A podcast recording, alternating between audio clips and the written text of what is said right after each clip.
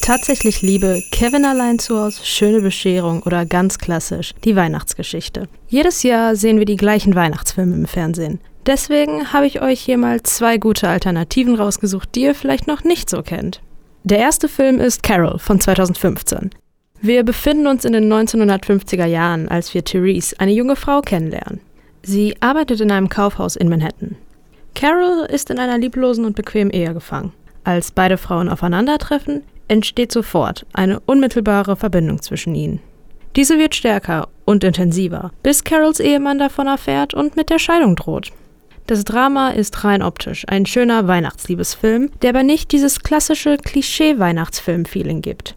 Es werden auch Probleme wie Sexismus und Homophobie angesprochen, aber man fühlt sich danach trotzdem weihnachtlich, warm und auch ein wenig melancholisch. Klaus ist ein Animationsfilm aus dem letzten Jahr.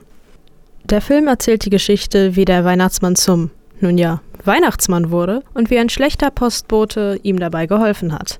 Jasper, der seine Postbotenausbildung auf Wunsch seines Vaters macht, lebt in einem trostlosen Dorf.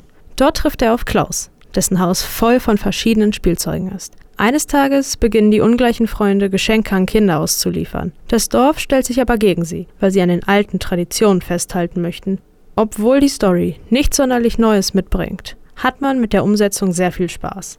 Die Charaktere sind dreidimensional, herzlich und einfach sympathisch. Klaus ist, genauso wie Carol, ein etwas anderer Weihnachtsfilm, der aber mit seinem Humor und Aussehen bei allen Altersstufen punktet. Falls ihr die Filme doch schon gesehen habt oder vielleicht lieber eine Serie schaut, dann kommen jetzt noch ein paar Serienempfehlungen für die besinnlichen Tage. Campus FM klingt anders.